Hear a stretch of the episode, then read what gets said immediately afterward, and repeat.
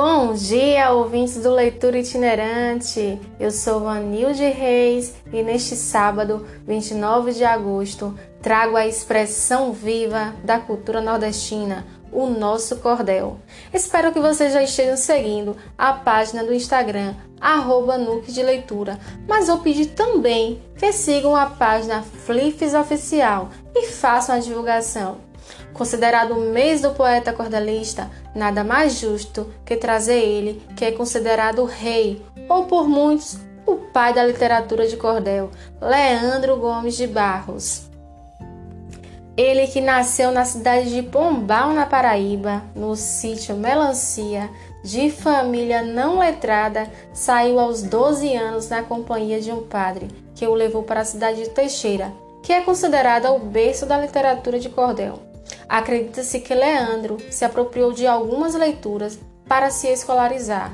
Foi o primeiro a imprimir, a vender e a divulgar sua obra, tudo na sua própria casa. Seus poemas temperaram a obra de Ariano Suassuna. Segundo Ariano, sua peça teatral, O Alto da Compadecida, é fundamentada em folhetos de Leandro, como o Testamento do Cachorro e o Cavalo que Defecava Dinheiro. E hoje trouxe para vocês esse que é um pouquinho longo, mas um clássico do cordel. Vamos lá?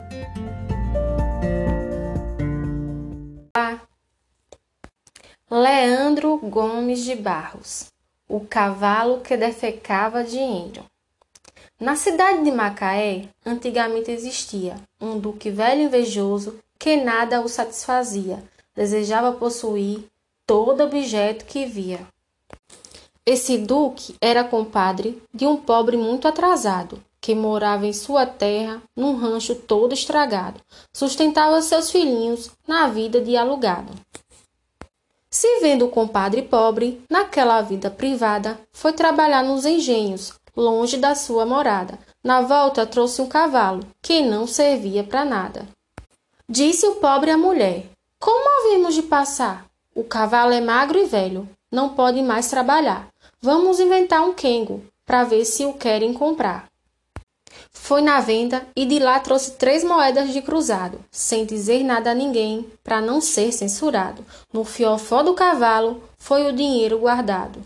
Do fiofó do cavalo ele fez um mealheiro, saiu dizendo: Sou rico, ainda mais que um fazendeiro, porque possuo cavalo que só defeca dinheiro. Quando o duque velho soube que ele tinha esse cavalo, disse para a velha duquesa: Amanhã vou visitá-lo. Se o animal for assim, faço um jeito de comprá-lo. Saiu o duque vexado, fazendo o que não sabia. Saiu percorrendo as terras como quem não conhecia. Foi visitar Chopana, onde o pobre residia. Chegou salvando o compadre, muito desinteressado. Compadre, como lhe vai? Onde tanto tem andado? Há dias que não lhe vejo. Parece estar melhorando. É, muito certo, compadre. Ainda não melhorei, porque andava por fora. Faz três dias que cheguei, mas breve farei fortuna com o cavalo que comprei. Se for assim, meu compadre, você está muito bem. É bom guardar o segredo. Não conte nada a ninguém. Me conte qual a vantagem que este seu cavalo tem. Disse o pobre. Ele está magro, só o couro e o osso. Porém, tratando-se dele, meu cavalo é um tesouro. Basta dizer que defeca níquel, prata, cobre e ouro. Aí chamou o compadre e saiu muito vexado para o lugar onde tinha o cavalo defecado. O duque ainda encontrou três moedas de cruzado. Então exclamou o velho: Só pude achar essas três. Disse o pobre. Ontem à tarde ele botou dezesseis. Ele já tem defecado dez mil réis mais de uma vez. Enquanto ele está magro, me serve de mealheiro. Eu tenho tratado dele com bagaço de terreiro. Porém, depois dele gordo, não quem vença o dinheiro. Disse o velho: Meu compadre, você não pode tratá-lo. Se for trabalhar com ele, é com certeza matá-lo. O melhor que você faz é vender-me este cavalo. Meu compadre, este cavalo eu posso negociar, só se for por uma soma que dê para eu passar. com toda a minha família e não precise trabalhar. O velho disse ao compadre: Assim não é que se faz. Nossa amizade é antiga, desde os tempos de seus pais. Dou-lhe seis contos de réis. Acha pouco? Ainda quer mais. Compadre, o cavalo é seu. Eu nada mais lhe direi. Ele, por este dinheiro que agora me sujeitei, para mim não foi vendido. Faça de conta que te dei. O velho, pela ambição que era descomunal, deu-lhe seis contos de réis, toda em moeda legal. Depois pegou no cabresto e foi puxando o animal. Quando ele chegou em casa, foi gritando no terreiro: Eu sou o homem mais rico que habita o mundo inteiro, porque possuo um cavalo que só defeca dinheiro. Pegou o dito cavalo, botou na estrebaria, milho, farelo e alface, era o que ele comia. O velho Duque ia lá dez, doze vezes por dia. Aí o velho zangou-se, começou logo a falar. Como é que meu compadre se atreve a me enganar? Eu quero ver amanhã o que ele vai me contar. Porém, o compadre, bicho do quengo lixado, fez depressa um outro plano, ainda mais bem arranjado, esperando o velho duque quando viesse zangado. O pobre foi à farmácia, comprou uma borrachinha, depois mandou encher ela com sangue de galinha e sempre olhando a estrada para ver se o velho vinha. Disse o pobre à mulher: Faça o trabalho direito. Pegue esta borrachinha, amarre em cima do peito, para o velho não saber como o trabalho foi feito. Quando o velho aparecer na volta daquela estrada, você começa a falar. Eu grito: Ô oh, mulher danada! Quando ele estiver bem perto, eu dou-lhe uma facada. Porém, dou-lhe a facada em cima da borrachinha e você fica lavada com o sangue da galinha. Eu grito: Ai, danada, nunca mais comes farinha. Quando ele vê você morta, parte para me prender. Então eu digo para ele: Eu dou o jeito ela viver. O remédio tenho aqui. Faço para o senhor ver. Eu vou buscar a Rabeca. Começo logo a tocar. Você então se remacha, como quem vai melhorar. Como um pouco diz: Estou boa já posso me levantar. Quando findou-se a conversa, na mesma ocasião, o velho ia chegando. Aí travou-se a questão. O pobre passou-lhe a faca, botou a mulher no chão. O velho gritou a ele, quando viu a mulher morta: Esteja preso, bandido! E tomou conta da porta. Disse o pobre: Vou curá-la. Para que o senhor se importa? O senhor é um bandido, infame da cara dura. Todo mundo apreciava essa infeliz criatura. Depois dela assassinada, o senhor me diz que tem cura? Compadre, não admito o senhor dizer mais nada. Não é crime se matar, sendo a mulher malcriada. E mesmo com dez minutos, eu lhe dou a mulher curada. Correu, foi ver a rabeca.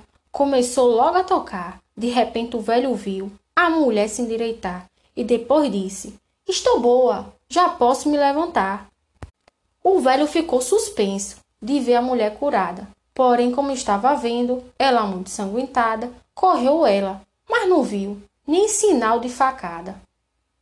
O pobre entusiasmado disse-lhe: Já conheceu quando esta rabeca estava na mão de quem me vendeu?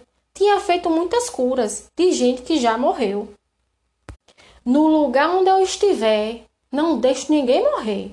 Como eu adquiri ela, muita gente quer saber, mas ela me está tão cara que não me convém dizer. O velho que tinha vindo somente propor questão, porque o cavalo velho nunca botou um tostão, quando viu a tal rabeca, quase morre de ambição. Compadre, você desculpe de eu ter tratado assim, porque agora estou certo, eu mesmo fui o ruim porém a sua rabeca só serve bem para mim. Mas como eu sou um homem de muito grande poder, o senhor é um homem pobre, ninguém quer o conhecer, perca o amor da rabeca, responda se quer vender. Porque a minha mulher também é muito estovada. Se eu comprar esta rabeca, dela não suporto nada. Se quiser teimar comigo, eu dou-lhe uma facada. Ela se vê quase morta, já conhece o castigo, mas eu com esta rabeca salvo ela do perigo. Ela daí por diante não quer mais teimar comigo. Disse-lhe o compadre pobre: O senhor faz muito bem.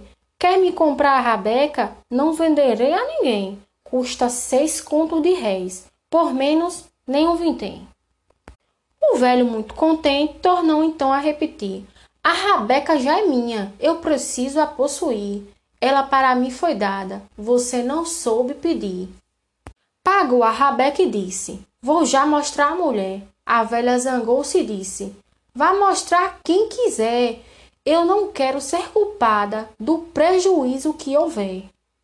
O senhor é mesmo um velho, avarento e interesseiro, que já fez o seu cavalo, que defecava dinheiro. Meu velho, dê-se o respeito, não seja tão embusteiro. O velho que confiava na rabeca que comprou, disse a ela: Calha a boca, o mundo agora virou, dou-lhe quatro punhaladas, já você sabe quem sou. Ele findou as palavras. A velha ficou teimando. Disse ele: Velha dos diabos, você ainda está falando? Deu-lhe quatro punhaladas. Ela caiu arquejando. O velho, muito ligeiro, foi buscar a rabequinha. Ele tocava e dizia: Acorde, minha velhinha. Porém, a pobre da velha nunca mais comeu farinha. O duque estava pensando: que sua mulher tornava. Ela acabou de morrer, porém ele duvidava. Depois então conheceu que a rabeca não prestava. Quando ele ficou certo que a velha tinha morrido, botou os joelhos no chão e deu tão grande gemido que o povo daquela casa ficou todo comovido. Ele dizia chorando: Esse crime é de vingá-lo. Seis contos desta rabeca com outro ser do cavalo eu lá não mando ninguém, porque pretendo matá-lo. Mandou chamar dois capanga. Me façam um surrão bem feito. Façam isto com cuidado. Quero ele um pouco estreito, com uma argola bem forte para levar este sujeito. Quando acabar de fazer, manda este bandido entrar para dentro do surrão e acabe de costurar. O levem para o rochedo para sacudi-lo no mar. Os homens eram dispostos, findaram no mesmo dia. O pobre entrou no surrão, pois era o jeito que havia. Botaram o surrão nas costas e saíram numa folia. Adiante, disse um capanga. Está muito alto o rojão. Eu estou muito cansado. Botemos isto no chão. Vamos tomar uma pinga. Deixe ficar o surrão. Está muito bem, companheiro. Vamos tomar a bicada. Assim falou o capanga, dizendo para o camarada seguiram ambos para a venda, ficando além da estrada. Quando os capangas seguiram, ele cá ficou dizendo: Não caso porque não quero, me acho aqui padecendo. A moça é milionária, o resto eu bem compreendo. Foi passando um boiadeiro, quando ele dizia assim. O boiadeiro pediu-lhe: Arranje isto para mim. Não importa que a moça seja boa ou ruim. O boiadeiro lhe disse: eu dou-lhe de mão beijada. Todos os meus possuídos vão aqui nessa boiada. Fica o senhor como dono. Pode seguir a jornada? Ele, condenado à morte, não fez questão. Aceitou. Descoceu tal surrão. O boiadeiro entrou. O pobre, morto de medo, num minuto costurou. O pobre, quando se viu livre daquela enrascada, montou-se num bom cavalo e tomou conta da boiada. Saiu por ali dizendo: a mim não falta mais nada. Os capangas nada viram, porque fizeram ligeiro.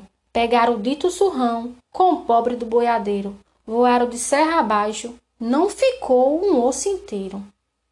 Fazia dois ou três meses que o pobre negociava. A boiada que lhe deram cada vez mais aumentava. Foi ele um dia passar onde o compadre morava. Quando o compadre viu ele, de susto empalideceu. Compadre, por onde andava, que agora me apareceu? Segundo o que me parece, está mais rico do que eu. Aqueles seus dois capangas voaram-me num lugar. Eu caí de serra abaixo, até na beira do mar. Aí tanto dinheiro quanto pudesse apanhar. Quando me faltar dinheiro, eu prontamente vou ver. O que eu trouxe não é pouco, vai dando para eu viver. junto com a minha família, passa bem até morrer. Compadre, a sua riqueza, diga que fui eu quem dei, para você recompensar-me tudo quanto lhe arranjei. É preciso que me bote no lugar que lhe botei. Disse-lhe o pobre: Pois não, estou pronto para lhe mostrar. Eu, junto com os capangas, nós mesmos vamos levar. E o surrão de serra abaixo, sou eu quem quero empurrar. O velho, no mesmo dia, mandou fazer um surrão. Depressa meteu-se nele, cego pela ambição, e disse: Compadre, eu estou à tua disposição. O pobre foi procurar dois cabras de confiança, se fingindo satisfeito, fazendo a coisa bem mansa. Só assim ele podia tomar sua vingança.